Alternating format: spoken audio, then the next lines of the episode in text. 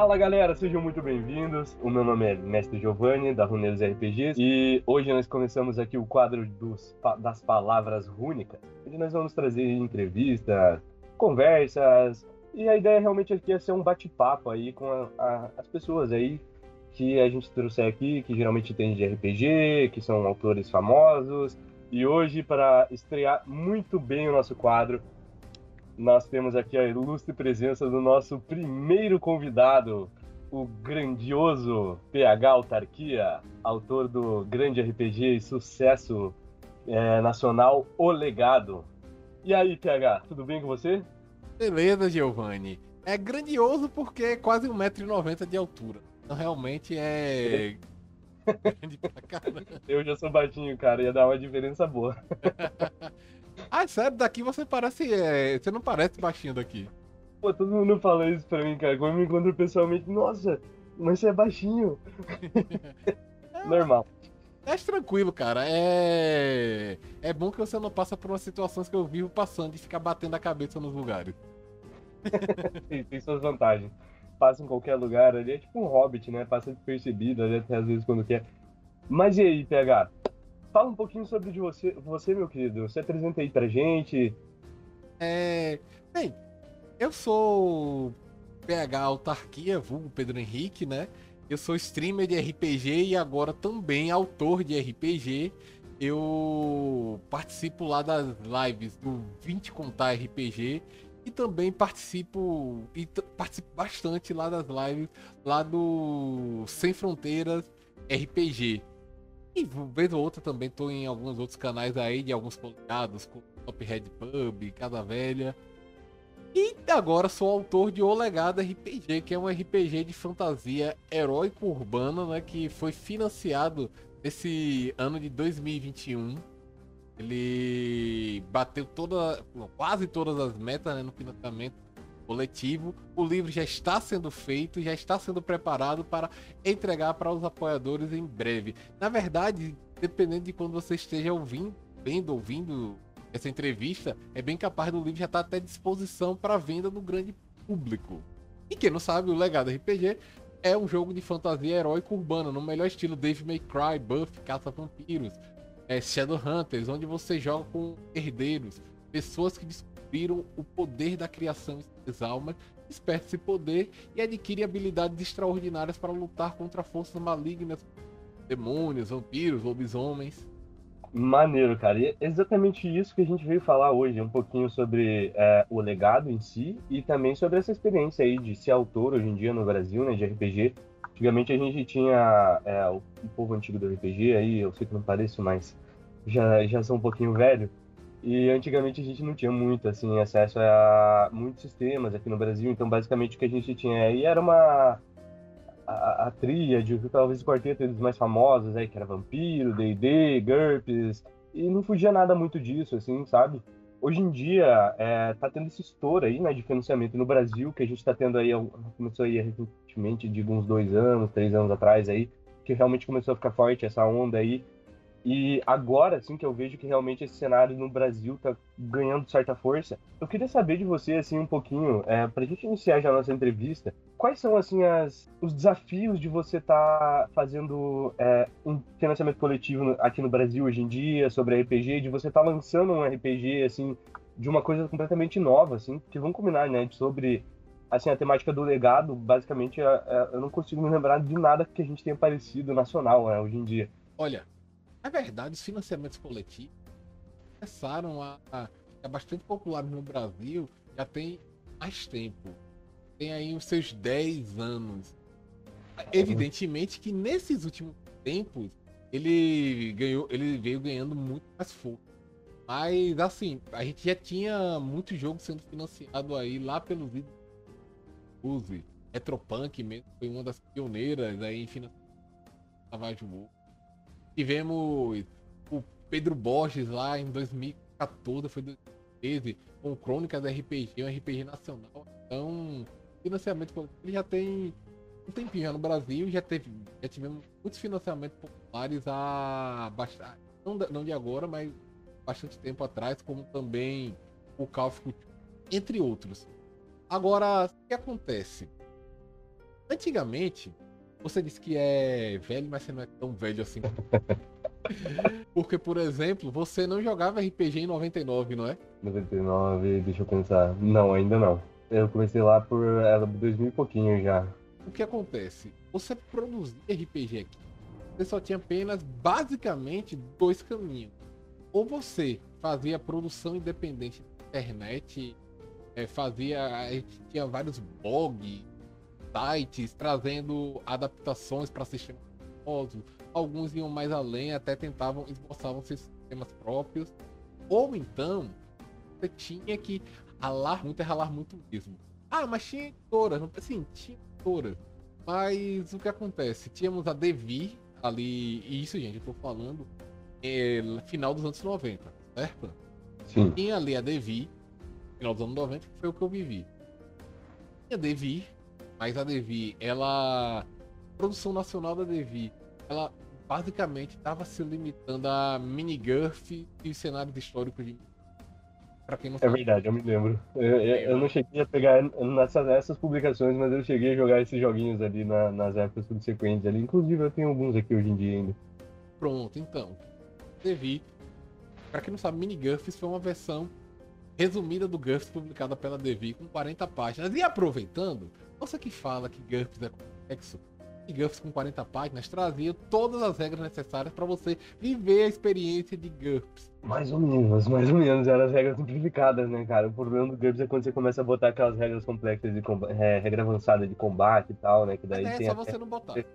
Acertar dados no céu da boca, se você quiser, né? Quero dar uma olhada no céu da boca do cara, põe uma DC, deixa eu ver a CD aqui pra você. Mas o jogo rodava sem isso daí tranquilamente. Mas enfim, é... a Devi publicava só jogos nacionais, basicamente, pelo menos que eu lembre agora. Se eu tiver cometendo alguma injustiça, alguém depois me corrija aí. E tinha a Dragão Brasil, que antigamente era com a editora Trama, que virou Talismã, que depois para Jambu. E publicava basicamente Tormenta, que é um cenário de RPG é, nacional. Mas não tinha assim tanto espaço para outros autores. Não que eles fossem pessoas ruins. É porque naquela época era a época em que Tormenta também não era esse sucesso que é hoje em dia. Tava galgando, né? Subindo o degrau da escada aí. Então eles tinham que se preocupar mais com o progresso deles, né? De fato. Então, você tinha que produzir de forma independente, você tinha que correr atrás ou de editoras assim mais indies, você mesmo tinha que correr atrás para publicar Tivemos algumas publicações é, boas, outras não tão boas nessa época, fora desse eixo. Como. É... Teve um até do Marcelo Teles da rede, da rede RPG que era de Ônibus, Conspiração do Amanhecer. Tivemos Equinox, que era uma, um cenário barra aventura a licença aberta do DDTC. E eram outros agora, só que eu não tô me lembrando. Mas não foram tantos assim também. Então o que acontece? Naquela época, sim, era difícil, era complicado. Aí o que, é que a pessoa fazia? A pessoa geralmente publicava na internet de graça, fazendo adaptações. Ou então, né? Que até tinha esquecido de falar, ia pro site da editora Diamond, que era uma outra editora de RPG. Teve uma época que a... o próprio Tormenta chegou a ser da Diamond, não foi? Teve um Tormenta Diamond, mas eu não sei como foi bem essa história, não. É, eu não cheguei a nem ler o Tormenta Diamond. Mas, mas sim, teve o Tormenta Diamond mesmo. Ele foi adaptado pro sistema Diamond. Eu tinha essa outra opção, publicar netbook pro Diamond. E várias pessoas publicavam netbook pro sistema Diamond. Acho que. Nossa, eu não vou, eu não vou chutar a quantidade de netbooks que tem no site da Diamond. Mas com certeza é mais de 100. Enfim, então publicar RPG nessa época era bastante complicado. Quando vai surgir o financiamento coletivo, é que a gente vai começar né, a ver vários outros autores, várias outras editoras começando a despontar. Você tem aí a própria Retropunk, por exemplo, pioneira nisso daí. E aí depois veio a New World, Pensamento Coletivo, todas essas é, editoras aí que passaram pela gente nesses 10 anos. Então. É, pequena curiosidade, falando em Retropunk, você não querendo puxar a sardinha pro lado dos nossos coleguinhas ali, mas já puxando, eles estão com uma loja física agora aqui em Curitiba. Eu tive o prazer de conhecer e, cara, tá nota 10. Assim, quem tiver a oportunidade de visitar, de conhecer a loja da Retropunk ali, procurem no Google, vocês vão achar o endereço e visitem, vale a pena lá. Eles estão com um estoque muito bacana de RPG, tem várias publicações lá, não só deles, mas também da New Order, que eu sei que eles têm parceria. Então, se você é, é aqui de Curitiba, tá aqui por passagem, quer dar uma visitadinha lá, vai conhecer, vale muito a pena. E desculpa interromper você pegar, é só me lembrei disso. E... Não, tranquilo. Inclusive, eu adoraria conhecer a loja, mas não posso, né? Que eu tô aqui na Bahia. Pelo menos não por agora. Mas fica aí a dica. um dia alguma convenção, aí não temos aí a presença do legado aí, aí você aproveita e conhecer os pontos turísticos de RPG. Tem uma curiosidade do legado, mas eu não vou contar agora para não dispersar do, que eu tô falando. Mas me cobre, em relacionado ao legado e a Retropunk. É... Opa! Então vou cobrar, pode deixar. Muitos já devem saber do que se trata, mas daqui a pouco falo de novo. Então aí o financiamento coletivo ele vem como um, um instrumento possibilitação, né, para que o pequeno RP produtor, RPGista, pequeno autor, ele tenha alguma chance de publicar. Por quê? Porque é um sistema muito interessante e bem lógico. Olha, eu quero publicar um RPG. Tem gente que quer esse RPG? Tem! Então vocês, né, vão contribuir, vão fazer essa para que eu atinja o volume necessário para produzir RPG e como presente eu mando uma cópia desse RPG para vocês. Pronto, então aí nasceu o financiamento, nasceu o financiamento financiamento coletivo ele desponta no meio RPG e possibilitou vários jogos aí, inclusive jogos é, de autores então independentes como o Daniel Pirraça, o Kalimba, né? Depois de Tormenta foi o maior sucesso de RPG nacional. E hoje estamos em uma época muito melhor do que há 20 anos atrás. Porém, há ainda dificuldades. Bastante dificuldade. Hoje em dia, qual é a grande dificuldade? Acho que a grande dificuldade é o conhecimento de como fazer é, financiamento. Tem, assim, é, maceites, por assim dizer.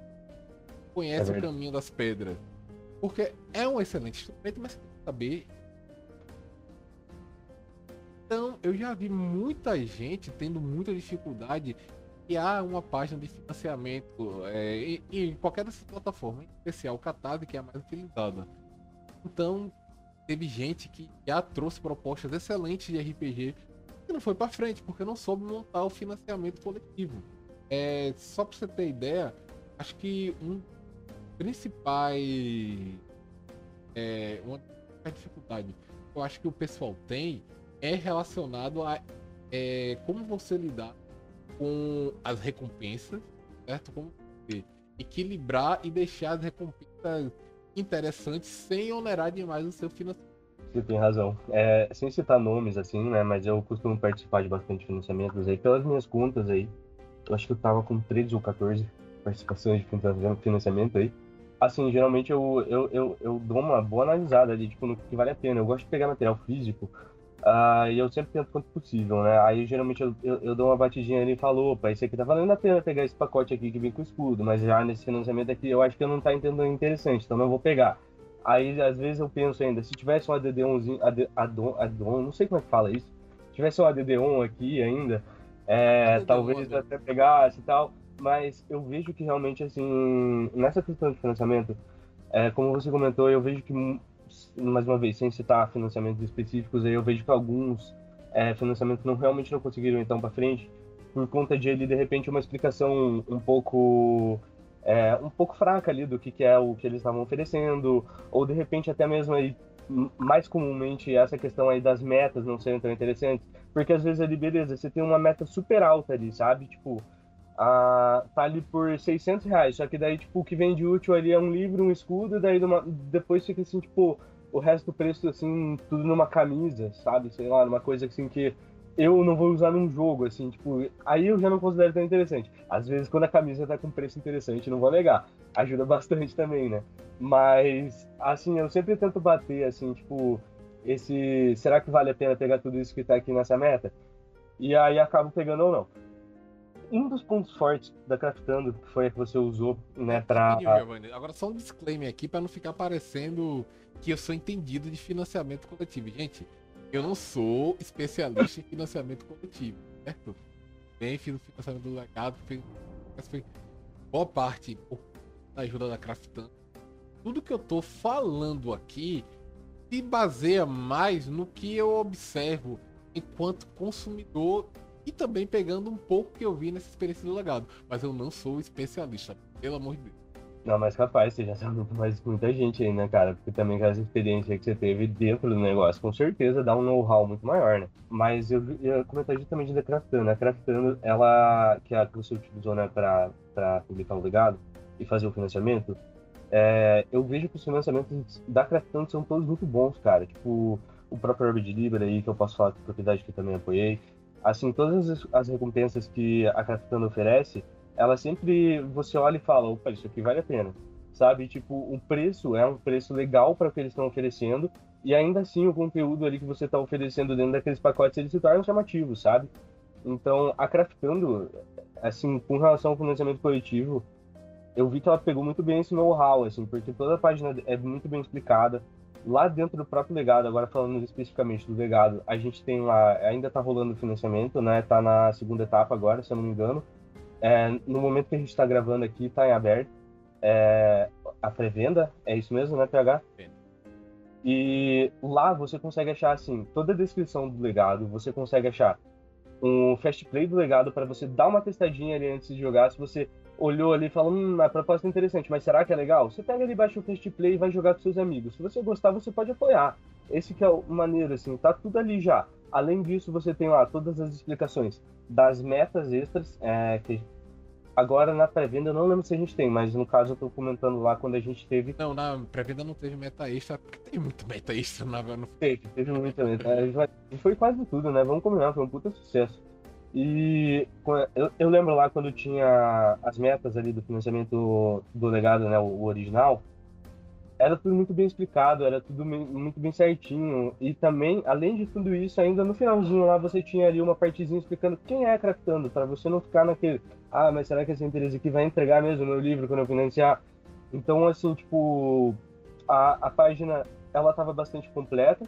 Tinha um teste para você chegar ali dar uma brincada com o sistema para ver se você gosta, para ver se você vai apoiar.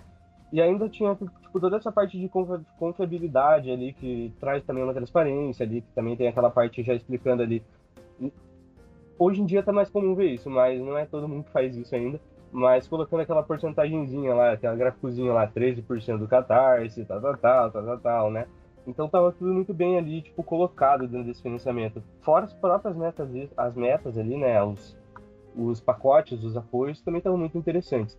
É, e isso a Craftando faz como um todo, assim, como um geral, não só no financiamento do legado, né? Então acho que também foi uma escolha assim bastante acertada você ter utilizado a Craftando para publicar seu sistema, assim, não querendo puxar certinho puxa, pro lado deles, mas já puxando. Afinal de contas, trabalho bem feito merece seus parabéns, seu reconhecimento. É, mas eu, como você mesmo comentou, a escolha que você fez de ter utilizado a Craftando, é, assim, como é que eu posso dizer? Qual que seria a diferença, assim, tipo, se você tivesse, sei lá, por exemplo, tentado numa editora grande, você já tentou alguma coisa assim, desse tipo, por exemplo? É, é grande. Mas o que é grande hoje aqui no Brasil. É, eu falo isso porque eu sei que você participou de um concurso, né, com... Foi com legado mesmo, não foi? Foi, com legado, mas rapidinho, porque ficou faltando só mais duas coisinhas para eu falar em relação Com certeza. à dificuldade. Além da de você saber equilibrar, né, o que você está colocando nos seus apoios. Também a divulgação. O pessoal não sabe muito, tá? Porque hoje basicamente se resume a ir muito em grupo de WhatsApp, Facebook, é, Instagram só que o que acontece? Quer dizer, eu ainda tô indo um pouco longe, né? Porque na maioria das pessoas é, vão falando no WhatsApp, né? Fazendo trabalho é verdade. no WhatsApp. E o financiamento acaba não tendo um grande alcance. Tem financiamentos que tem um alcance muito grande. Você pega aí alguém como Pedro Bot, botar quase mil pessoas, né? Mas na maioria das vezes é muito comum a gente não ver financiamento coletivo de RPG é, passando é, do, do apoiadores. É muito comum mesmo. Na verdade, vou até para menos. É, e quando você já bate em 100, já é um grande marco. O legado, por exemplo, não bateu aqui. E isso daí muitas vezes ocorre porque por conta da publicação. Você não sabe como publicar. Também se utiliza muito hoje em dia os canais. Só que o que é que a galera, o que, é que a galera, ela precisa, precisa compreender é que um canal e é uma ótima ajuda para. Um canal é, eles ajudam a promover o seu sem sombra de mas não pode apenas se explorar não pode apenas se explorar em um WhatsApp tem que saber montar uma estratégia né, de publicidade claro partindo do pressuposto em que a pessoa deseja né arrecadar arrecadar alguma quantia razoável de dinheiro e se só for um financiamento apenas para publicar, porque é um desejo seu, ter o seu jogo lá publicado. Então a divulgação a demanda investimento, a demanda que você organização, tem editoras que parece que não enxergam isso. Uma vez declarou, é, foi, não foi nem muito tempo, não vou citar nome não. Teve uma editora que colocou aí 100 reais de publicidade para cuja meta era de 30 mil. Eu, nossa! é complicado. E por fim, a outra dificuldade é com material físico, como imprimir, como distribuir, e isso realmente é uma dificuldade muito é que chegar num valor razoável, né, cara, aqui no Brasil é uma coisa complicada. Mas, por isso que eu digo, olha, se você for fazer matéria impressa, é interessante você tentar ser uma editora, bom. Mas, basicamente, essas daí são as dificuldades que eu mais vejo, né, a galera tendo é, montar o financiamento, a publicidade, material gráfico. Atenção. Pois bem, dito isso, você fez a pergunta sobre a editora grande, se o legado já passou por alguma editora grande. Foi uma pergunta meio capciosa, né? Porque eu já sabia que você tinha participado de um concurso aí, né? Mas dois, fica à vontade de falar o que quiser, né? Sobre e dois. O primeiro foi justamente o da Retropunk, o legado ele teve, né? Um, uma passagem bem fugaz lá pela Retropunk. É, dentro... Aproveitando já, você não quer comentar já o que você falou aí, é, que, você, que era pra deixar no ar aí sobre a Retropunk, o legado? É justamente isso, cara. Aí, ó. Perfeito. É justamente isso. O legado ele teve né, uma passagem bem fugaz pela Retropunk por meio do vários mundos de Savage World. Então, assim, é, houve, né, em um determinado momento a possibilidade de você estar jogando o legado em Savage World. E não só foi o legado, não. Foram outros jogos também que eu mandei pra Assim, eu tenho uma mente muito inventiva. Do lado já tá aqui o outro RPG que eu quero começar a fazer. Opa! Será que teremos spoilers? Não, spoiler não dá pra ter spoiler porque não tem nada, cara. Só tem só uma ideia. ah, mas daí que nasce, ó. Eu, eu, garanto que o legado já foi só uma ideia também. É, tem. Não, tem isso, tem ideia para outras coisas aí, talvez ligado ao legado, mas tudo aí ainda é muito nebuloso. Tô me concentrando em terminar o legado. Toda vez justo, que eu penso nessas outras coisas, eu dou um tapa na minha cara e. É, mas assim, eu fui pro concurso da Retropunk, acho que eu cheguei na segunda e acabei sendo eliminado. Interessante que na época eles davam a justificativa. Na época eles me todos eu, os juízes eles gostaram muito da temática, era uma temática muito legal, mas talvez minha falta de experiência na época, né? E alguns defeitos que eles apontavam assim de ordem técnica. É tipo, é, não, você não tá conseguindo na sua aventura expressar o que é o seu jogo exemplo. E aí, né? Bola pra frente, perdi, né? Acontece. não dá pra ganhar todas, né? Não, é. Não, até então não tava ganhando nenhuma. É, é sinal que um dia você vai ganhar alguma, então não dá pra ganhar todas e você já perdeu várias até é, agora. Não dava pra ganhar todas, mas tava ganhar. dando pra perder todas, né? mas brincadeiras à parte, eu continuei a escrever o livro. Só que agora eu, eu tinha tirado de Savage Worlds, porque depois que eu estudei Savage Worlds pra fazer o legado do Savage eu vi que eu não era muito fã de Savage Worlds. Aí eu peguei e falei, não, então não vou nem fazer Savage Worlds. Até porque se eu fizesse pra Savage Worlds, Savage Worlds ele tem uma licença aberta, assim, entre aspas. Você pode produzir material para Savage Worlds, você obtiver a autorização, né, do, da Pinnacle ou aqui no Brasil da Retropunk. Então, assim, não sei, vai que eu escrevo o livro, eu escrevo o jogo e a Retropunk, não, a gente não autoriza, é beleza, perdi. Tipo risco, né, cara? Apesar que os caras são gente boa, acho difícil, mas né, vai que, né? Não, mas é porque não é questão de ser gente boa, ser gente ruim. Às vezes ele podia olhar e dizer, não, a gente olha, tem a marca associada a esse tipo de jogo porque não faz parte faz da nossa faz... linha. Faz sentido. Mas enfim, aí eu continuei escrevendo e aí eis que surgiu o concurso, os primeiros da ordem da New Order. Esse eu fiquei muito animado. É, não não tivesse ficado animado no, da Retropunk. Mas nesse eu já sabia muita coisa tinha errado, né? Falei, não. Esse ainda tem. Esse agora eu tenho esperança tive bastante esperança, né? Ganhar. Até que eu fui ver um participante. E um dos participantes era nada mais, nada menos do que o Kalimba. Olhei pra hum. Eu acabei conhecendo o Daniel Pirraça nessa época, a gente trocou muitas ideias nessa época. Também conheci outro jogo que eu falei, ih, rapaz, Kalimba, se o Kalimba não ficar em primeiro, esse aqui fica em primeiro e não saiu ainda, mas o autor promete que tá para sair. Pelo menos o Fast Play. Que é o Aurinha, que é um jogo, é um RPG de fantasia medieval muito diferentoso e trabalha muito com a ideia, né, de antepassados, memórias de vida Bacana. Uma coisa assim muito louca, muito gostosa também. É, que é do Leandro lá da Dungeons. Inclusive, Leandro, espero que você um dia nos presenteie, né, com esse Fast Play, porque ele já me mostrou, né, vai sair, vai sair. eu achei maravilhoso. Eu acho Cara, que. Tá o Kalimba, na época que ele saiu, ele, ele foi muito acertado, assim, porque foi muita novidade, né, cara? Tipo, assim, dentro do cenário nacional, assim, o que o Kalimba trouxe, assim, essa proposta ali do, é, de trazer uma brasilidade a mais, assim, tipo, desse jeito diferente que ele traz, nessa pegada meio mística, né? Se eu não me engano, me corrija se eu estiver errado, mas também tem uma pegada de orixás ali, não tem? Não, é, é essencialmente isso. O Kalimba, então. ele ele vai se beber muito na cultura Uruguá. Ele vai trazer muita coisa de diversos povos da África.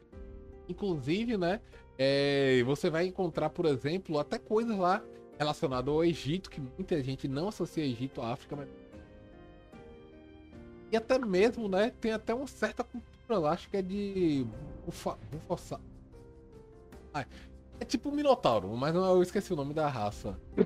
Que tem uma pegada assim muito muçulmana também. E tem, já que também na é uma religião bastante forte. Então o Daniel, ele bebe muito da cultura Urubai e de algumas outras, né? Bacana. E você tinha comentado aí uma coisa interessante. É, você, você comentou, né, que o legado ele já tinha participado dessa, dessa parte aí do Savage Worlds, né, desse concurso aí dentro de um cenário do Savage Worlds. Para quem não conhece aí, o Savage Worlds basicamente é um RPG é, com um cenário modular que você pode ali basicamente botar qualquer época histórica, qualquer tipo de RPG que você quiser fazer. Ele quiser fazer um RPG medieval, de terror, científico, futurista, é, enfim, você consegue encaixar todos os cenários ali.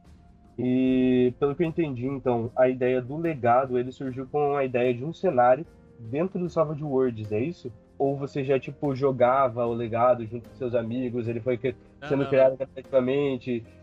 Agora você quer que eu conte a história do legado? É, assim, é... Como, como surgiu, assim, o cenário do legado?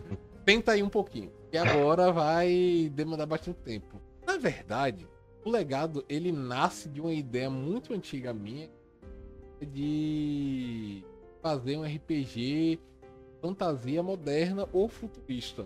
Eu, eu gostava de fantasia medieval, mas por ser fã muito de Final Fantasy e gostava muito dessa pegada também.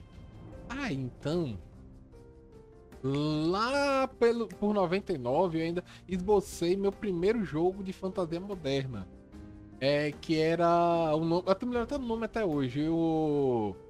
Magic Quest. Sim, não me julguem, gente. Eu era uma criança com 13 anos de idade. Sem julgamentos, nós pra isso. Aí depois disso, é, o tempo foi passando, fui fazendo outros jogos nessa pegada. Fiz uma versão moderna do Tormenta, passando acho que 300, 400 anos no futuro. Fiz uma. Peguei uma vez um cenário da Dragão Brasil chamado Gaia 4000, uma coisa bem obscura isso daí. Acho que foi lá na, pelos anos de 2005, 2006. E tinha essa pegada de fantasia, no caso, fantasia futurista. Até que chegou um dia eu falei, gente, eu queria tanto criar um D&D, mas um D&D moderno, não como esse uh, D20 Modern, mas um D&D moderno mesmo. Todos as, é, os tropos de heroísmo adaptados para os nossos dias atuais e com a mesma alta fantasia de D&D. Aí foi que eu comecei a pensar nesse D&D moderno. Eu comecei a ver, a, a revisitar, né? Algumas séries como Buffy, A Caça a Dave May... Não, Dave May Cry não foi nem... Eu comecei a jogar tarde mesmo, Dave May Cry. É... Cara, eu joguei muito Devil May Cry. Acho que eu ainda tenho aqui, se pegar, pulsar meus joguinhos ali de Play 3, ali, Play 2. Eu, eu tenho, e ainda jogo disso passagem é Shadowhunters, que não era uma coisa que eu gostava tanto, mas eu gostava do cenário. E aí eu comecei a imaginar como eu faria. Aí eu me estabeleci o seguinte, olha, vai ser um cenário de fantasia, fantasia moderna, bastante heroísmo. Só que eu não queria fazer um cenário é com muito foco em dragão, goblins, orcs, elfos, anões. Eu também queria diferenciar nisso daí. Aí eu pensei, velho, Toda vez que a gente fala em fantasia urbana, a gente geralmente se associa muito a viro, anjos, demônios, mas sempre com um viés mais sombrio. Então posso pegar isso daí e, em vez de dar um viés mais sombrio, dar algo mais heróico, épico. E foi assim que foi nascendo legado, né? Comecei a fazer alguns rascunhos. É, peguei muita coisa de que eu já tinha jogado com os meus amigos, né? eu tentei fazer de fantasia moderna, o que tinha dado certo, que não certo. E foi aí que começou a surgir a ideia de O Legado. Só que eu tentar para escrever efetivamente foi quando surgiu o concurso da Retropunk. Inclusive, o nome O Legado surge para esse concurso. Eu sou péssimo de nome. Nunca tinha dado nome a isso, então, gente, agora eu tenho que dar um nome. Pô, ficou maneiro demais o legado. Pega, tipo, é marcante, sabe? É fácil de lembrar. É, é, é, um, é forte, assim, a marca. Ah, cara, mas assim, mas ainda fiquei muito. Esse nome ainda me deu dor de cabeça. Porque na época do era o legado e os personagens não eram os herdeiros. Eram os herdeiros. Por quê? Porque, pra quem não sabe, eu sou formado em direito e ser formado em direito, né? Às vezes eu vejo uma coisa assim que não, isso não tá certo. E quem recebe um legado não é herdeiro, é legatário. o nome inicial dos herdeiros eram os legatários. Os legatários, não, né? Acho que a herdeira é melhor mesmo, cara. Não por mal aí, eu entendo também, sou do meio jurídico aí. Mas vamos deixar herdeiros. Era os legatários. Eu, depois, né, quando eu saí do concurso, eu falei, caralho, tal, se bobear, foi isso, até isso aqui que me Aí eu mudei pros herdeiros. Mas enfim, quem recebe legado não é herdeiro, herdeiro é quem recebe herança. Mas aí achei e falei, ah, lasque-se. Bora, bora seguir dessa forma que tá mais bonito, tá mais legal. Ah, fica mais sonoro, né, cara? E a gente não tá mexendo aí com, com juiz, então, né? Não tem problema usar herdeiro pra legado. Pra legado. Uhum. e foi aí que, evidentemente, efetivamente, nasceu o legado para, nessa primeira versão para Savage Worlds. Inclusive, né? o por pouco vocês não iam estar tá fazendo combos com aquele sistema de abrir dados do Savage Worlds. Ó. Oh. oh, mas então teve uma inspiraçãozinha aí do Savage Worlds aí nesse de é, na, no sistema do legado aí, pelo que eu vi aí. Eu lembro também que você se inspirou bastante em Devil May Cry, no sisteminha de combo aí. Que, cara, não deixa a parte aí, assim, esse, essa parte aí do legado ficou muito foda, cara. Tipo, essa parte de sistema, assim, eu acho que foi a parte que eu mais gostei, assim, sabe, de tudo, sabe? O, o, o combate, né, além do... Falando especificamente do combate, eu gostei do sistema, né, mas falando especificamente do combate, a parte que você começa a colocar combos ali, ele deixa, tipo, o combate tão mais interessante, assim, mas num nível, sabe? Tipo, que, assim, o que eu gosto muito é, em sistemas de RPG é que a rolagem do dado tem emoção, sabe? Todas as vezes que eu joguei o legado, quando a galera vai fazer um combinho, cara, é a emoção ali para você tentar combar e fazer uma finalização, tá ligado? Que você fica, ah, vai sair meu combo, vai sair meu combo. E a, a, até aquela própria vez lá que eu já tive o privilégio de jogar a mesa com você lá, Sim, quando aquela vez lá que chegou lá no. chegou lá no boss, eu falei, cara, será que eu dou o último golpe do combo? Será que eu arrisco errar? Aí todo mundo, vai, vai, arrisca. Ele, ah, vou arriscar. Vu, crítico. É muito bom, cara. É muito boa essa parte, assim, sabe? A emoção que te dá jogar um dado, assim, no, no sistema, para mim, é, é, assim, é uma das essências do RPG, assim, sabe? A aleatoriedade, ter essa emoção. E eu gostei muito dessa parte, assim, do sistema do legado, sabe? Que você conseguiu trazer, assim, essas rolagens de uma maneira que elas ficam emocionantes. Olha, inicialmente, a gente... A ideia de combo estava presente desde sempre. Sempre teve presente a ideia da estrela som é, só que do jeito que ficou, foi dado pelo Felipe Vintão lá do Game Chinchilla, que ele é o assessor de game design do legado. Porque basicamente, inicialmente você tinha, você tinha seus 30 ataques, certo? Você podia fazer esses. Não tinha nem penalidade esses 30 ataques, diga-se de passagem. Caramba. Era mais fácil ainda de acertar combos. Só que o que acontece? Quando você dava. Cada vez que você dava um ataque, você jogava normal. nenhum. Mas você abria sua defesa. Até que chegava num ponto né, que se você terminasse o seu combo, você podia encher o inimigo de porrada, mas se ele tivesse vivo, sua defesa estaria aberta e ele podia agora te encher. Entendi, entendi. Só que aí a gente resolveu trocar isso daí pelo sistema das finalizações. Então, põe dificuldade certo no jogador para ele acertar mas se ele acertar, ele finaliza, né, com algum especial, que nem jogo de videogame mesmo. Sim. Aí isso ficou muito mais divertido. Cara, ficou muito maneiro. E, e realmente, assim, cara, é, é, essa pegada, assim, tipo, de um combinho do jogo de videogame ficou muito bem repetida ali no, tipo, de maneira lúdica, sabe? Tipo, ele lembra aquele combinho de finalização do RPG, mas ao mesmo tempo, assim, ele tem essa mecânica do RPG que te deixa interessante jogar ali, tipo, te dá a sensação ali de de você estar tá fazendo combo mesmo, sabe? Dar essa imersão dentro do jogo ali, de você pensar no teu combinho. E além de que essa própria ideia ali do combo com finalização já te também abre uma possibilidade narrativa de você fazer um golpe muito mais interessante, né? Tipo, do que você simplesmente chegar ali num sisteminha sem citar nomes D&D e chegar só e dar uma espadada no cara e pronto, sabe? Olha, mas isso daí não só foi inspiração de videogame, não. Também teve inspiração também em Pathfinder 2 como foi que eu combinei essas coisas aí? Pathfinder 2 eu peguei a economia de ações. Acho que, olha, qualquer jogo de heróico deveria pensar duas vezes em não pôr a economia de ações do Pathfinder 2. Porque é uma regra. É uma regra que faz o jogador. É, dá ao jogador, né? Várias outras possibilidades além de bater, bater, bater.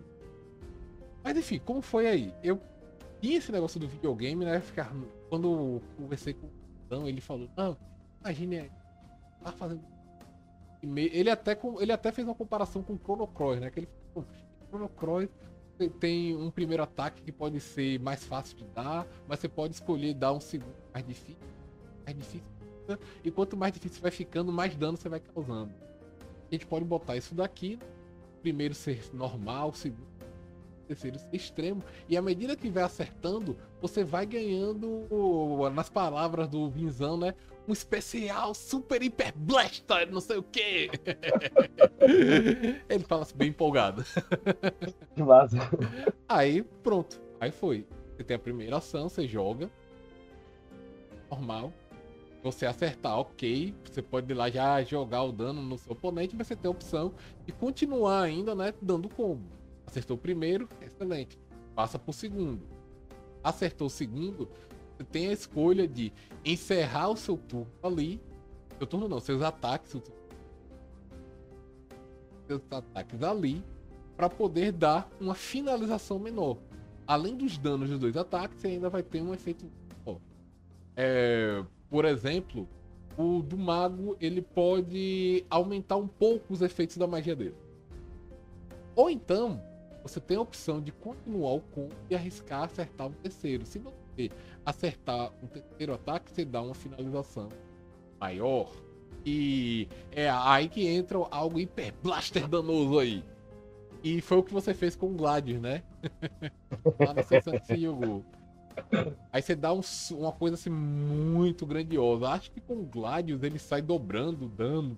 Ele dá o dado máximo, né? Na época lá a gente tava usando, não sei se, se teve alguma alteração aí, mas eu lembro que ele usava o dado cheio de dano, ao invés de você rolar o dado, né? Por exemplo, o D6 lá, ele já saía 6, né? Nos dados específicos lá. E é, daí, quando é... você tomava esse dano total ali, dava essa um dano. É a, menor. A, né? maior, a maior, além disso, acho que dobrava o dano e ainda somava. Não era isso não, ao invés de você usar, ao invés de você usar o valorzinho lá menorzinho da tua força, você usava o valor cheio. Então, tipo, esse daí mesmo. 5 era 40, né? Exatamente. Só que se você errasse, você perderia até a finalização menor que você podia ter feito já com dois ataques. Ah, não, jamais vou errar um golpe desses aí em um momento crítico assim. E outra coisa interessante do combo é que o combo tem que ser que nem videogame, você tem que acertar tudo certinho. Errou um, já era. Parou. É verdade. E aqui no legado é o seguinte: você dá o primeiro ataque, errou o primeiro ataque não pode fazer mais nenhum dos outros, porque você já errou o combo. Então, Sim. sempre tem que acertar o anterior para fazer o próximo. Sempre. E cara, você olha, para pra pensar a sorte que eu tive aquela vez que a gente jogou, porque como eu, eu, eu lembro que eu tinha acertado os três dados foi no extremo, né? Ah, foi por aí. Foi por isso que eu tirei 150 de dano. Olhe para isso, meu Deus do céu. Então, então, aí eu tinha. Cara, quais são as chances de eu acertar três vezes ali no extremo, né? tipo... Sim, sim. Três críticos seguidos, né? três críticos seguidos, cara. É, é, é, isso que dá emoção no jogo, né, cara? E tipo, essa parte do sistema aí de combo foi, assim, realmente, assim, para mim, eu acho que é a parte que eu mais gostei, assim, do sistema todo, sabe? Porque isso possibilita para qualquer personagem jogar, não é só o combeiro que vai ficar batendo, sabe? O sortudo também bate. Não, mas é, todos, os, todos os tipos de personagens de legado, eles não são inúteis, eles têm suas respectivas funções. Primeiro que, no legado existe um sistema de manobras de combate que todo mundo conhece, né? E ele serve para que você possa utilizar sua, suas ações de uma forma mais é, criativa e não ficar só atacando, atacando. Por exemplo, você tem manobras de combate e manobras de defesa. Manobra de combate você tem golpear, que é justamente o atacar. Combo, que é você fazer os vários ataques, as finalizações. Você ainda tem o ataque diferenciado, que você não dá muito dano, mas você pode impor uma condição ativa pro inimigo. Você tem lançar magia, se você for mago, é, profeta. E nas de defesa, você tem levantar a guarda, que é você lutar de forma defensiva, ali só nas manhas, observando os movimentos da pessoa. Ou então você pode ainda ter bloqueio, que é o que? Você faz que nem no videogame de luta, você suspende a base para absorver melhor os uhum. golpes. Aí você ganha mais proteção para absorver golpes. Você tem a possibilidade de quebrar combo. O cara chega lá cheio de combo, você, então, que nem no jogo de videogame, quebra o combo. Combo breaker. é o combo breaker. Então tudo isso daí você vai usando com as suas três ações ou a sua reação, que assim como né? O legado, todos os jogadores têm direito a uma reação por rodada. Então, Cara, ficou genial, assim, é realmente assim, jogando, assim, eu já joguei mais, eu já, já joguei umas 4, 5 vezes já legado. E, cara, todas as vezes que eu, eu, eu, eu, joguei, assim, eu tive realmente, assim, dentro do combate, essa sensaçãozinha, assim, de, tipo, não tá jogando, não obviamente tá jogando um jogo de videogame, né? Porque eu tava realmente jogando um RPG. Mas eu tive essa sensaçãozinha, assim, de poder transportar essas batalhazinhas, assim, tipo, do videogame pro... Principalmente Devil May Cry ali, que eu vi bem essa ideia ali do combate ali, que se fosse, assim, tipo, comparar, assim, o combate do legado com algum jogo, eu diria que seria bem próximo, assim, ao do Devil May Cry mesmo, mas no sistema de RPG. Também um pouquinho, talvez, de Street Fighter, Mortal Kombat ali, dá pra dar essa pegada também ali, tua Não, ideia ali dos combinhos e de quebrar combo e tal. E, não, cara, eu achei isso demais. genial, assim, cara. Inclusive, porque... eu, ainda penso em lançar um jogo, um, um, um videogame. Jogo de RPG baseado em jogos de videogame de luta com legado. Que massa. Cara, porra, ia ficar muito maneiro, assim. E outra coisa, assim, para quem tá ouvindo a gente aqui achando que o legado é um sistema só de combate, é, não é por aí não, porque ele também te oferece muita possibilidade de você agir fora de combate, inclusive algumas classes elas têm muitas bonificações nesses sentidos, assim, né? Tipo, aqui, por exemplo, a gente tem o a gente tem o Notívago. O Notívago aqui ele seria, entre aspas, equivalente a um Ladino aí de algum outro jogo. É, cara, aqui ele realmente é o especialista em stealth, então as habilidades dele você vai conseguir literalmente entrar no lugar e ficar despercebido lá, sabe? Então, assim, é, é legal é, o legado, porque tipo, parece que ele foi feito para todo mundo, sabe? Ele foi feito pro cara que gosta de combate, ele foi feito pro cara que gosta ali de fazer um roleplay, ele foi feito pro cara que gosta de curtir uma estratégia ali fora de combate, né? De de repente fazer uma estratégia alternativa ali para enfrentar situações. Então, todo mundo consegue jogar dentro de uma PT ali, porque você mesmo já comentou aqui com a gente, cada personagem tem a sua função muito bem definida ali dentro. E isso deixa o jogo muito legal, assim, sabe? Ninguém precisa ficar, tipo, focando em fazer tudo, porque eventualmente você vai ter alguém ali na tua PT que vai ser melhor do que isso em você, do, do que você. Inclusive, no, é, no playtest que foi criado em outubro, né? Eu acrescentei em cada casta um tópicozinho chamado função, que é para dizer assim, como é que essa caixa. Como é que alguém jogando com essa caixa, né? Pra que direção essa pessoa. Quais os poderes, as vantagens dela lhe beneficiam fazer mais o quê? Aí você tem, por exemplo, o Gladius, Gladius porradeiro. Aí você tem o Notívago, ele. ele. ele presta mais a resolver, né? Situações envolvendo a investigação, infiltração, que é muito corriqueiro também o legado. Se você considerar que você está jogando uma época atual e nem tudo é as, as, são as claras, né? Então nem sempre você vai conseguir pegar o seu inimigo na pessoa, no monstro de uma forma tão simples como no fantasia medieval. Não, ele tá ali naquela masmorra. Não. Vai ter que saber, né? Onde ele está, como ele está se disfarçando dentro da sociedade humana. O Notívago, ele é excelente para isso daí. Você tem algumas vantagens lá do Notívago, por exemplo, e ajudam bastante nisso. Como, por exemplo, safo, se você estiver sendo perseguido por alguém, né? Você faz um testezinho de lá, você consegue encontrar dentro da cidade algum esconderijo e essa pessoa não vai mais te achar. Você se livra dela, né? Ou então o senhor, o senhor, não, o dono das ruas, que é quando o notívago ele precisa de algo, certo? Quando eu falo algo, é algum objeto mesmo, ele consegue. Ele vai conseguir com os contatos dele lá nas ruas. Ah, estamos precisando de um carro. Ele vai conseguir um carro. Onde foi que você conseguiu esse carro? Nem queira nem saber. Não pergunte. se, se eu te contar, provavelmente você não vai querer entrar, né? Aí tem o caçador, que é, é o que vai investigar, vai rastrear. Você tem profeta, que ele é, digamos assim, um suporte por excelência, né? Grupo, e ele também é um, um especialista em combater forças sombrias, os demônios. E você, é, é, acho que toda pare precisa ter um profeta, considerando que demônios é, um, é algo bastante corriqueiro em O Legado. Você tem artífices, que são os artistas, né, os artistas plásticos, que expressam suas emoções da, sua, da magia em suas artes. São excelentes é, suportes também. Você tem o, o Rider, o Rider que é a casta, né, do Motoqueiro Fantasma. Essa, essa ficou muito maneira. Que é aquele que vai dominar as estradas de uma cidade. No legado existe mecânicas de perseguição e fuga. E toda vez que você tiver uma perseguição e fuga, e na sua party não tiver um rider, rider e nos dos inimigos tiver um rider, você vai tomar uma provavelmente. Aí, ó, já fica a dica aí para quem for fazer campanha, hein? Joguem de Rider. tem um Rider tem, tem um poder do Rider que é muito interessante. Que até o pessoal, a galera, né, falava dizendo que. Nossa, posso ser um rider de elevador? Porque senão, como é que um, como é que um rider ele vai subir num prédio com um carro? Eu, ah, não tem problema, ele sobe com carro.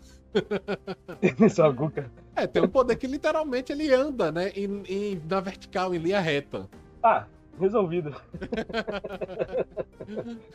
ele podia controlar o elevador também, né? De, de repente, né? Tem um golpe ali, descida para o inferno. Não, mas, o, mas o também pode fazer um caminho inverso. Ele pode pilotar o veículo e ele também pode deixar ser pilotado pelo veículo. Um combate, por exemplo, ele pode invocar o espírito da máquina do veículo nele, né?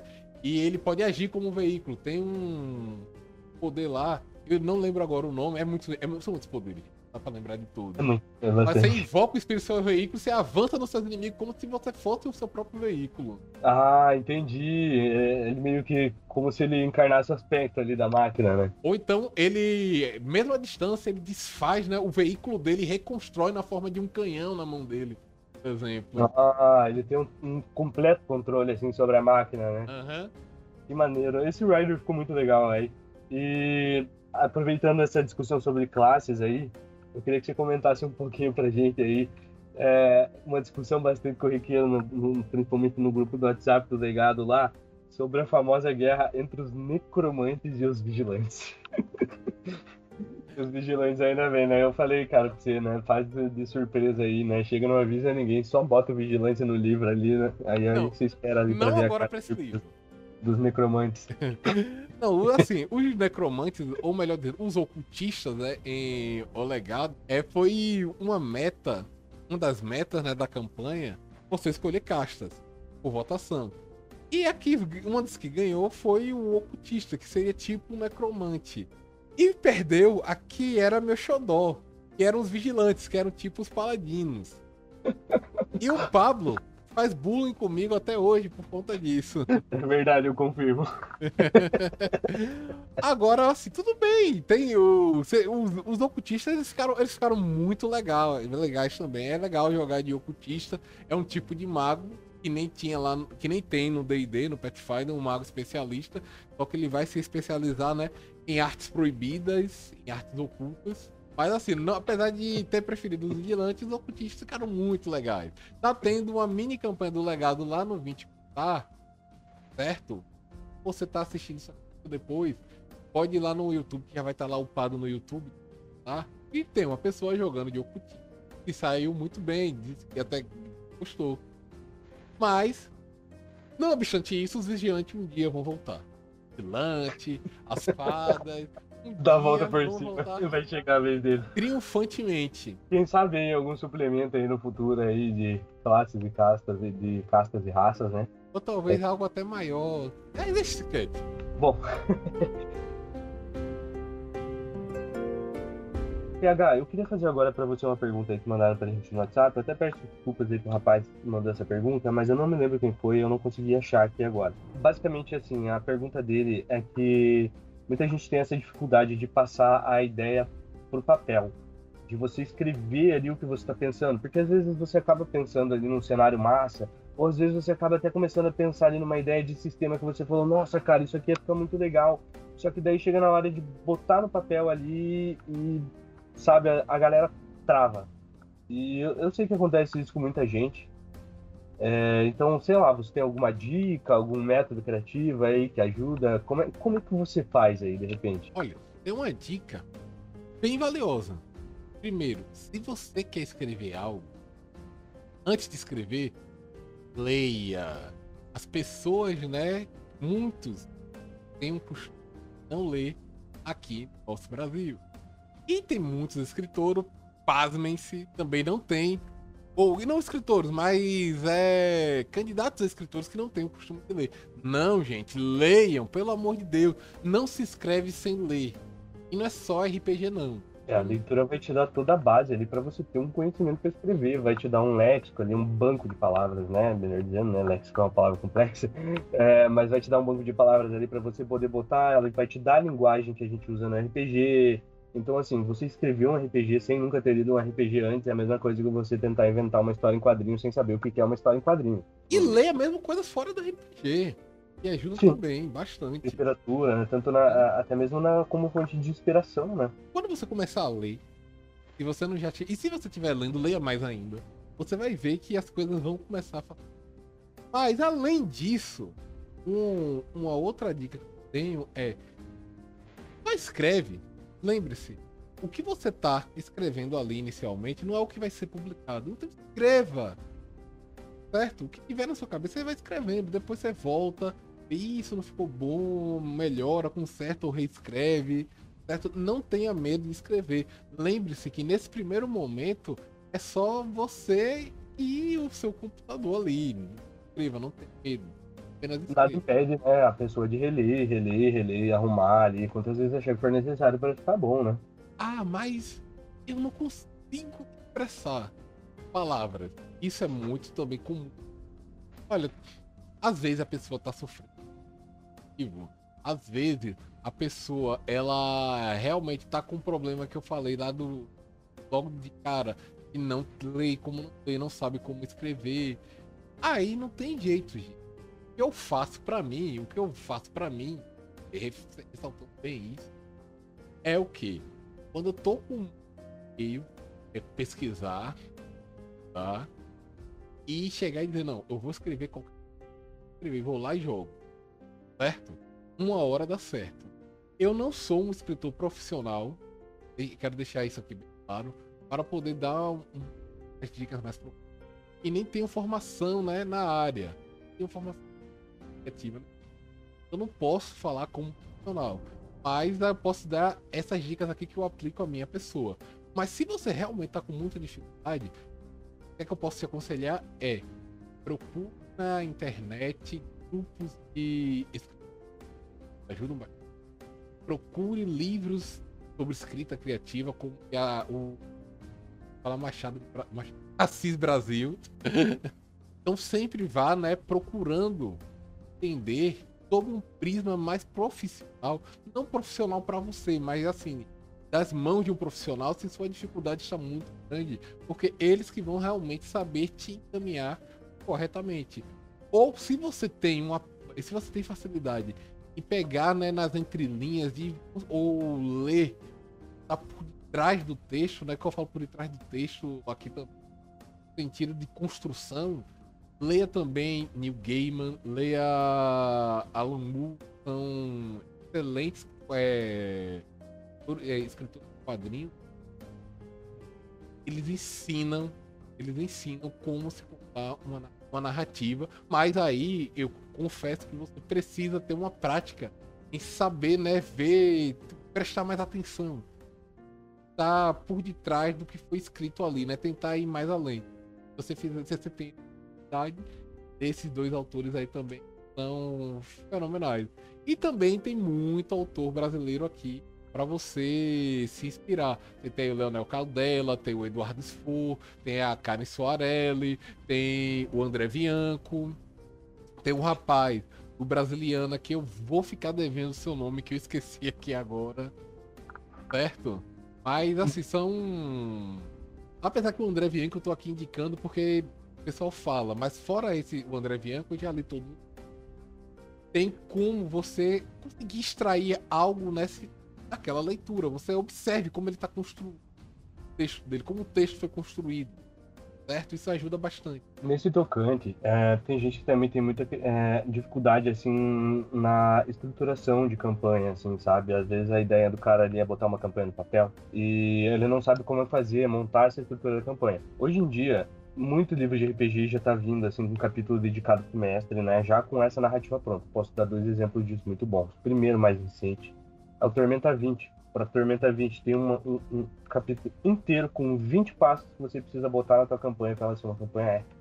Então, assim, você lê um guia desses aí já te dá outros olhos sobre uma quando você vai montar uma, uma, uma criação de campanha, assim, porque lá eles trazem justamente para você essa parte assim mastigada, sabe? Tipo assim, ó, primeiro você coloca ali, deixa teus heróis ter a sensação de vitória, aí depois você mostra para eles que o buraco é mais embaixo, aí depois ele vai te dando assim um passo a passo, sabe? Te mostrando como criar uma aventura. Lógico, nem todas as aventuras seguem esse modelo. Mas se você não tem uma base ali, se você quer começar de algum lugar, tá perdido, tipo, cara, precisa de um guia, vai lá, pega esse guiazinho aí do Tormenta 20 e já vai te ajudar bastante. Outra dica que eu vou dar também de ouro. A gente falou muito esse nome aqui hoje. A orelha do cara deve estar tá pegando fogo, mas ainda bem a gente só falou bem dele hoje. Mas porque o cara realmente é um ator incrível. O Pedro Borges escreveu o Curancas RPG. O Curancas RPG, pra quem não sabe, é um RPG nacional. É... baseado aí no sistema, é, se eu não me engano, Shadowrunner, é isso? É, ele, o, o sistema dele é um sistema é novo, cara. Ele ele faz uma rolagem de dados com base em pilha de dados semelhante de Shadowrun, mas não é o de Shadowrun, é outra Não coisa. é, não é mesmo. É, é semelhante, só, baseado. Mas o que eu ia comentar do livro dele é que, assim, esse livro, Crônicas RPG, para qualquer mestre de RPG, deveria ser um livro de cabeceira, sabe, na minha opinião. Porque toda a parte de estruturação ali de campanhas que ele traz para você, desde como você montar uma one shot, até você montar uma mini aventura ali de 3, 3 4 capítulos, 5 capítulos, até você montar uma campanha, sabe? Ele, tá, ele traz para você assim tudo mastigado, assim, toda essa parte assim, tipo de estruturação que você precisa botar assim numa campanha para tornar ela interessante e durável assim também, sabe? Como que você pode ali marcar o teu tempo para fazer uma one shot? É, como que você pode planejar ali montar uma aventura? Inclusive no próprio sistema do Crônicas, a proposta dele é que você monte a fichinha da crônica lá, especificando já os desafios que você vai ter que trazer ali, tal, tal, tal, tal, tal.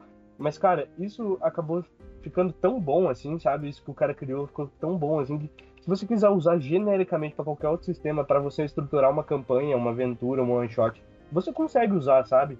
Então eu acho que o Crônicas RPG é bastante valioso aí também nesse sentido. Se você assim tem interesse de começar a produzir conteúdo ali, mas você não sabe em que referência buscar, esse é um ótimo começo, sabe? É outro. Me passaram um dia desse que eu comecei a ler. É o capítulo do mestre do Sangue e Glória do Pano, o Corvo das Tempestades, que foi baseado no capítulo do mestre Dungeon World. É, de fato, comecei a ler, muito interessante. Ele realmente ensina a você o que. como você ah, mestrar, começar a mestrar a campanha. Ele traz lá né, o Dungeon World, tanto Dungeon World como Glória, vão trazer lá, né? Estabeleça princípios para suas campanhas. Você vai lá e já estabeleça. É, o Dungeon World fala em movimentos do mestre, mas fala em artifícios, né? E é, esse movimento do mestre, toda vez que um jogador ele agir de tal forma, deixe isso engatilhar tal movimento do mestre. O mestre age de, dessa tal maneira, certo? Então, são outros bons exemplos aí. Mas eu. Mas aqui também vai outro conselho. Se você quer fazer campanha de RPG, e vai assistir filme.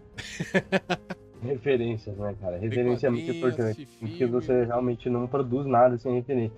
Hoje em dia, assim, a, a, a, galera tem um pouco assim de preconceito de achar que referência é plágio, sabe? Mas hoje em dia, na verdade, é muito difícil existir algo que seja assim 100% novidade. E geralmente você vai acabar pegando ali um pouquinho do que já foi produzido lá um pouquinho. É mesmo.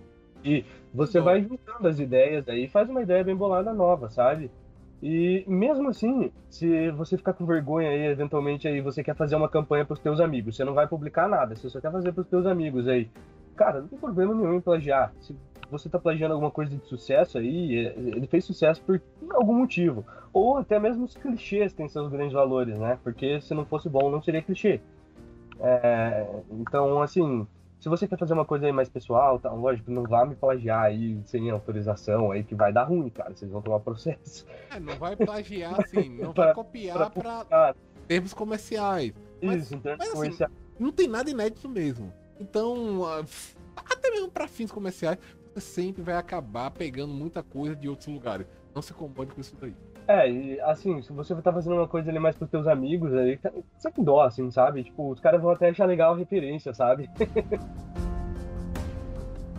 e aí, agora que o legado já foi um sucesso, agora que, né, tá aí, né, à beira do parto, assim por dizer, é, tá para sair já, né, é, quase aí, já estão perto, então praticamente já foi um sucesso, e aí agora, qual é o futuro dele? Vamos ter suplemento? A gente vai ter uma série canon de repente? O que, que vai ter aí pra gente no futuro? Uma série canon.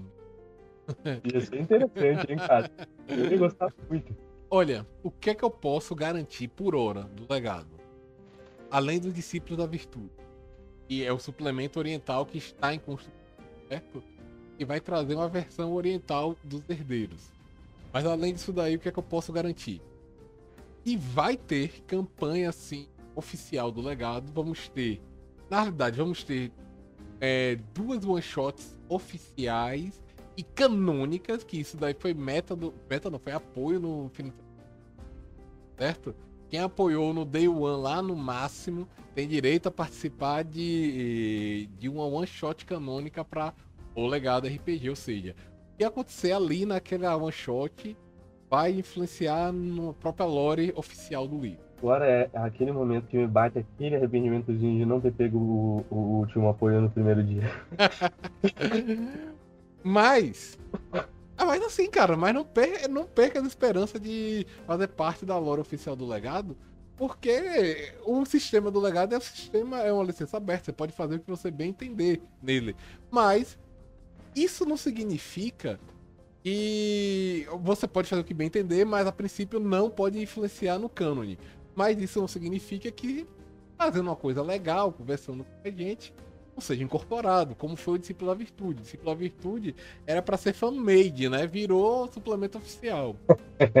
Nem sou eu que tô escrevendo, diga de passagem. Eu vejo o pessoal comentando lá no grupo, todos estão bem empolgados lá na criação, né, cara? Mas assim. Bastante ansioso aí também para esse suplementinho aí, principalmente pela questão dos combinhos aí que vão vir. Não, o Leandro, que é um dos escritores, falou, disse, olha, vai ser roubado. Tá bom. Não sei o que tô fazendo, né, cara? Só. Tranquilo. Pode ser.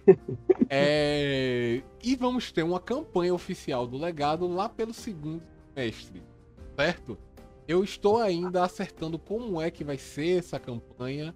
Eu quero, além de streamar em live, né? Eu também quero, assim, escrevê-la. Não sei se para fazer um financiamento coletivo, para disponibilizar para eh, as pessoas lá no Dungeon de graça ou por um preço mais um pouco ainda. Mas isso de mais concreto do legado que eu posso lhe falar é isso. Ideias, muitas. Se fosse falar por ideia, se eu fosse, se eu pudesse, eu não vou falar, não é porque eu não quero, eu quero fazer segredo não, mas porque é só uma ideia. Então se eu falo aqui agora, amanhã pode mudar tudo, então já era. Mas tá. pelas ideias, o que eu posso dizer é que fãs de fada, não me odeiem, elas ainda vão voltar por triunfantemente. Junto com os vigilantes. Tá,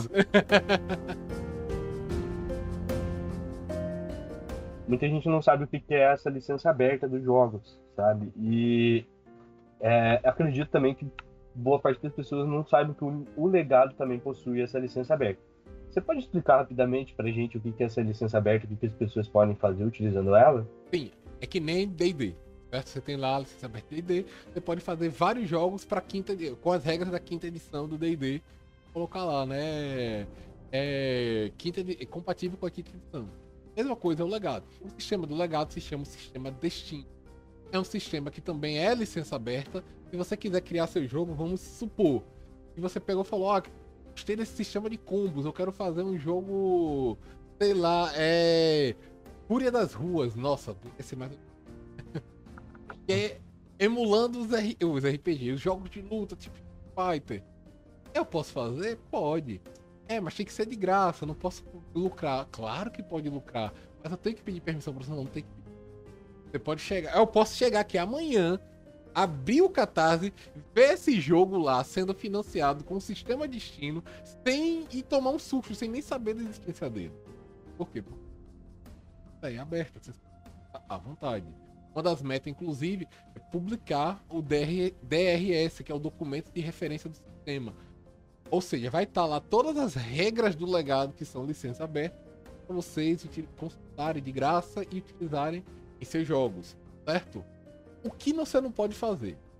Não pode mexer no cano certo do legado. Você não pode chegar e dizer, Ih, gente, a humanidade toda descobriu que o sobrenatural existe. não tem como você fazer isso.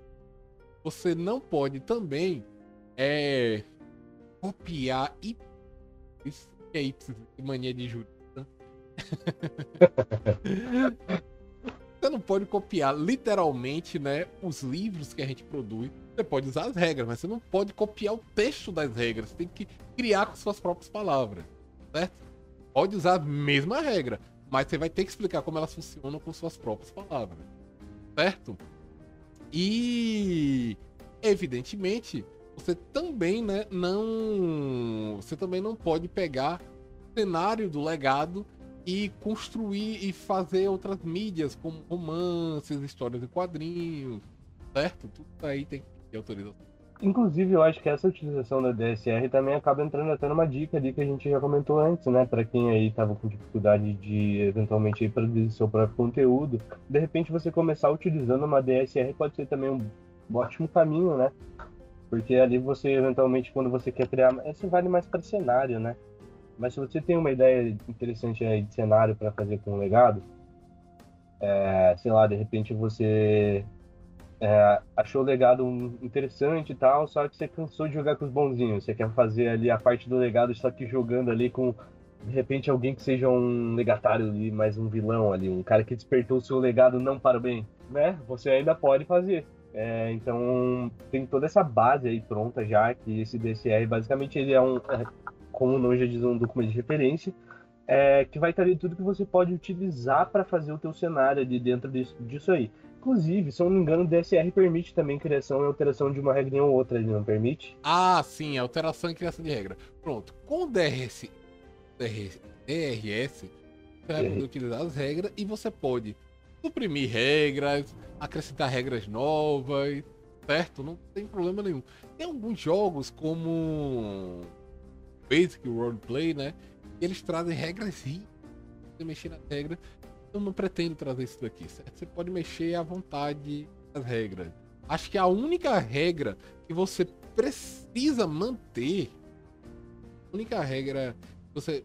Não, pronto. Acho que as duas únicas regras que você precisa manter é o sistema de características e roda da vida. Certo? Você pode até mudar as características. Certo? Você pode ver, em vez de ser força, você botar porte físico, vez de construção ligou ou unir força com ação e colocar porte físico, etc. E o dado do destino. Acho que são as únicas coisas que você não pode mudar. Tem que ter no seu jogo para usar a DRE. Cara, o dado do destino é uma mecânica muito legal também. Porque o nome do sistema é sistema destino, então tem que ter o dado do destino. Faz sentido, faz todo sentido. O dado do destino, só para explicar rapidamente para os nossos coleguinhas que estão ouvindo aí não conhecem, é quando você joga o D100, o dado base do sistema é o D100. Quando você joga o D100 e os dois, os dois números desenho e unidade caem iguais, ou seja, é 11, 22, 33, 44, enfim, até 99, você roda um dado do destino. Quando você roda esse dado do destino, você roda um D10 e você pode ganhar ou perder presságio, né? No caso, quando você perde presságio, quem ganha é o mestre. E esses presságios você pode usar, entre aspas, muito entre aspas, como se fossem pontos de inspiração aí é, de outros sistemas para você fazer feitos incríveis ou até mesmo, dependendo da quantidade de pontos que você usar, você pode, dependendo aí, realizar até um milagre, né? Acontecer um milagre. Então é um sistema bastante interessante, assim. O que me chama bastante atenção é que eu gostei bastante da sacada do sistema é que ponto, os pontos de destino, né, que você obtém de cidade de destino, eles funcionam como se fosse uma pool de todos os jogadores. Ou seja, todos os jogadores acumulam os pontos dentro dessa pool e a galera que quiser vai usando ali. Então, eventualmente, aí o teu colega pode te ferrar ou te ajudar, entende? Sim, pra Isso é incentivar o trabalho em equipe. De fato, incentivar o trabalho em equipe. Acaba ajudando bastante nessa questão. Agora sim, um conselho aí, aproveitando que a gente tá falando assim, você pergunta, tá bom, mas o sistema de China, ele cabe para qualquer tipo de eu posso fazer qualquer jogo com ele? Você pode, mas eu aconselharia, eu lhe aconselharia você reserva, eh, reservasse não. E utilizasse o e a pegada do seu jogo for, de, uma pegada mais voltada para ação, certo? E quando eu falo ação, é mais no sentido dos filmes de ação que a gente tem hoje em dia, né? Como Velozes e Furiosos, John Wick, do que a ação que você encontra em D&D. Por quê? Porque aqui até por conta da dinâmica dos combos, das finalizações, existe, né, uma existe uma velocidade que é imprimida no jogo. Então, se você tá pensando em fazer um jogo no estilo é, videogame de luta, hack and slash, ou então se você tá querendo fazer, né, se você quer que seu jogo ele seja um jogo de fantasia, mas que ele foque muito nessa questão de golpes rápidos, é, muita emoção, muita adrenalina na veia, o sistema destino ele emula bem isso daí. Até porque você também vai encontrar regras para infiltração, regras para perseguição e fuga. Mas se você, se sua ideia é pegar uma, uma fantasia assim mais clássica e relembre lá os Final Fantasy, relembre os Dragon Quest, e são jogos também que possuem a sua ação, mas que o combate estratégico tático, né? Ele se sobrepõe a isso daí. Não é que o legado não tenha combate tático, não, também tem. Mas não é o grande foco dele. Aí, jogos como Pathfinder 2, como Tormenta, seriam melhores. Aproveitando isso aqui, esse tópico, é, assim, eu, eu vejo assim que o legado ele encaixaria bem assim numa pegada assim tipo de aventura no estilo Supernatural, sabe? Porque assim, você consegue fazer aquela parte da investigação maneira, assim, sabe? Tipo, dá para você utilizar bastante essa parte de investigação ali, tipo, de você chegar no que está acontecendo. E isso eu acho maneiro também, assim, nessas aventuras, assim, tipo, de te causar aquela estranheza, aquele suspense, de você ir catando migalhas, investigando o que está acontecendo. Você daí, de repente, o caçador entra em contato ali com as fontes dele ali pela, por uma rede social russa, sei lá, e aí ele acha lá um cara que tem uma informação sobre isso, daí eles começam a investigar, então tem toda essa parte de investigação, e aí depois chega essa parte de porradas. Então realmente parece bastante, assim, uma aventura bastante cinematográfica, assim, sabe? Dá até pra comparar, assim, assim com aqueles melhores episódios, assim, de Supernatural, que os caras vão atrás de um monstro, daí eles acham um monstro e dão porrada no monstro. Tipo, isso é maneiro. É, agora, aproveitando isso, eu sei que você já falou um monte de referências aí de filmes, etc, que a gente tem sobre o legado, mas agora nessa sessãozinha especificamente aqui para ficar tudo bem acumuladinho aqui pro pessoal ficar fácil de ver, é, você consegue dar pra gente assim algumas referências é, cinematográficas tipo de, é, de filme aí que possa puxar e remeter o legado, também de a, alguma coisa de repente de algum livro, história em quadrinho. É, você também falou bastante jogos de é, jogos de videogame também. É, mas assim, só pra gente centralizar tudo aqui no finalzinho, você pode falar pra gente quais são as referências, assim, que, assim, quem tá jogando o legado, quem vai jogar o legado, é, que pegada que eles podem esperar, assim, tipo, para eles terem uma ideia, assim, tanto de filme, livro e jogos, jogos eletrônicos, ou até mesmo é, outros RPGs aí. Olha, esse filme novo aí, quer dizer, nem tão novo assim, do, da Liga da Justiça Sombria, Hellblazer, é, Hellboy. É, trazem muito a vibe do legado. É verdade, Hellboy também bastante, né? É um livro que eu não li, mas eu ainda vou corrigir isso daí, né? Mas que todo mundo fala, todo mundo vem falar comigo, é Dresden Files. Não sei se você conhece. Não tive, não, já ouvi falar, mas não, não tive o privilégio de ler ainda. Todo mundo fala, caralho, velho, isso daí é seu jogo. Aí eu, poxa, mas eu nunca li, cara. mas assim, já vi algumas coisas e realmente lembra muito. E até, até por isso me empolgou. Você tem o. Um que eu. E assim, que eu não li ainda todos, né? Só, no, só o primeiro, mas que também pode ajudar. É a Batalha do Apocalipse, do Eduardo Spohr também nunca li, também conheço, mas não, nunca li.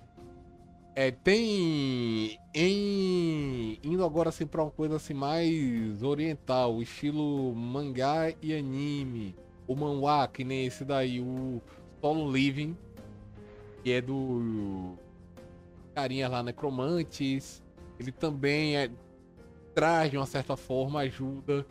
Tem, ah, tem uma coisa no legado, eu quero ver, tem referência, sabe de que no legado? A Bleach. Conhece Bleach? Bleach? Hã? Bleach sim. O anime. Pronto, tem referência do legado de, de Bleach. Faz sentido. É até uma pegada de repente, sabe Yu Yu Hakusho, assim, dos investigadores sobrenaturais. Hakusho também. Eu, eu sempre pensei também no Yu Yu Hakusho também. Assim, um, por conta do estilo de ação e combate, Jojo Bizarre Adventure também. É verdade. Esse aí, ó, vai pegar muita gente aí agora que não queria ver o legado, agora vai conhecer só por causa que você falou isso. E, inclusive, aqui em primeira mão para vocês, eu estou preparando, preparando não, mas eu vou começar a preparar uma adaptação não oficial de Jojo para o sistema Destino. E vou mestrar isso lá no 20 Contar. Aí, ó, já vamos. pra quem foi de hoje aí, já fica aí, ó. Uhum. É, então. A de filmes tem. O Blade, Caçador de Vampiros, Buffy, Caça-Vampiros, tanto filme quanto a série. Shadowhunters, tanto filme, livro, série. É. A... O Mundo Estranho, O Mundo Sombrio de Sabrina. Isso aí tem. traz um pouco do clima do legado. Pelo menos um pouco do clima do legado. Me lembro que também tinha um. Eu não sei como chama, mas era, era tipo um mangá assim online só, sabe? Era The Gamer. Eu não sei qual foi o futuro aí, qual é o presente desse mangá aí. Mas basicamente assim, tipo. É, tem um termo para isso, eu não, não vou me lembrar qual é agora. Mas é, o pessoal pode ajudar aí a gente depois aí comentar aí qual é o, o termo aí que a gente esqueceu. Mas basicamente assim, quando quando vai é, o, cara lá ele é envolvido assim né tal nesse meio assim que é tipo entre aspas uma realidade assim do videogame então ele consegue acessar um menuzinho ali sabe tipo na vida dele ali que ele acessa o menu dele ele vê os treinamentos das habilidades dele assim como se fosse um RPG assim sabe é, só que a ideia é que ele tá mais dentro de um jogo. Só que daí o que eu quero chegar é assim: quando ele encontra alguma ameaça, quando ele vai começar alguma luta, alguma coisa assim, meio que vem aquele universozinho, assim, separa eles do resto do mundo, né? Então, assim, no legado, é, também, assim, as pessoas comuns ao redor da galera, elas não estão entendendo o que está acontecendo. Tipo, elas não veem aquela explosão ali naquele prédio como se fosse é, a bola de fogo que um demônio gigante lançou ali e explodiu o prédio. Elas veem aquilo ali como um atentado terrorista. Foi uma bomba que explodiu aquilo. Então, assim, é como se fosse uma realidade destacada desse plano, assim, né? Que, tipo, as pessoas comuns, elas não são capazes de entender isso. Existe algo chamado véu do legado, que é justamente o quê? O legado impede que as pessoas comuns enxerguem o mundo do jeito que é, de fato. O mundo sobrenatural, né? E não chega a ser uma outra realidade, mas o véu do legado, ele é como é que ele funciona? É o legado fazendo as pessoas, né, racionalizarem aquilo de alguma forma, que nem você falou. Tá lá o pessoal lutando com o demônio, soltou uma bola de fogo, vão ver aquilo ali como um atentado terrorista, não como um demônio jogando uma bola de fogo. De fato. TH, é, eu agradeço muito a conversa com você. É, foi bastante esclarecedora aí, você trouxe um ponto de vista bastante interessante aí pra gente, para quem de repente quer aí escrever seu conteúdo, publicar seu RPG aí no Brasil e ainda tá com medo. É, eu acho que isso aí é um ótimo incentivo, né? Porque o financiamento aí do legado foi completo sucesso. Isso mostra que é possível você fazer o seu sistema próprio, ele ficar legal e você conseguir publicar ele. É, então aí fica a lição para todo, todo mundo que quer publicar. Tira a tua ideia do papel, vai lá, escreve, bota ali. Às vezes quando você terminar vai ficar tão bom que todo mundo vai querer. Mais uma vez, eu agradeço muito você ter vindo aqui participar com a gente aqui na Runeiros, é, nesse quadro novo aqui, que é as palavras únicas para todo mundo que está ouvindo a gente aí, o PH sempre está trazendo conteúdo atualizado e original para vocês. É muito legal o canal dele, eu sempre acesso lá. E se você tá com vontade de jogar RPG, mas tá sem mesa, tá sem gente para narrar, vem conhecer a Runeiros RPG, que você não vai se arrepender. A gente tem nossas mesas semanais aí, você pode jogar RPG toda semana durante o ano inteiro se você quiser. E por aqui eu vou deixando vocês, meus queridos. Boas rolagens a todos. Valeu aí, gente. Muito obrigado aí, a galera da Runeiros. Lembrando que eu já tinha feito por detrás das câmeras, né? Faço aqui das câmeras. O Vit também, vamos lá no Vit contar, vamos bater papo e vamos jogar RPG também. A gente vai sim, com prazer. e vamos jogar sim, cara. Eu, eu adoro jogar com você, você é um mestre excelente. ah, obrigado, cara. São seus olhos.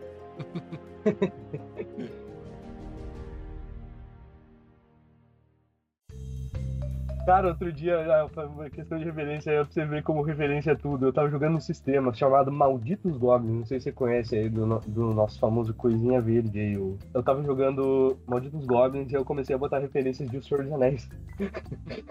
e a galera começou a empolgar tanto na aventura, sabe? E a aventura foi virando a saga do Senhor dos Anéis, só que com Malditos Goblins, sabe? E, cara, foi uma comédia, assim, sabe? E foi um plágio completo, assim.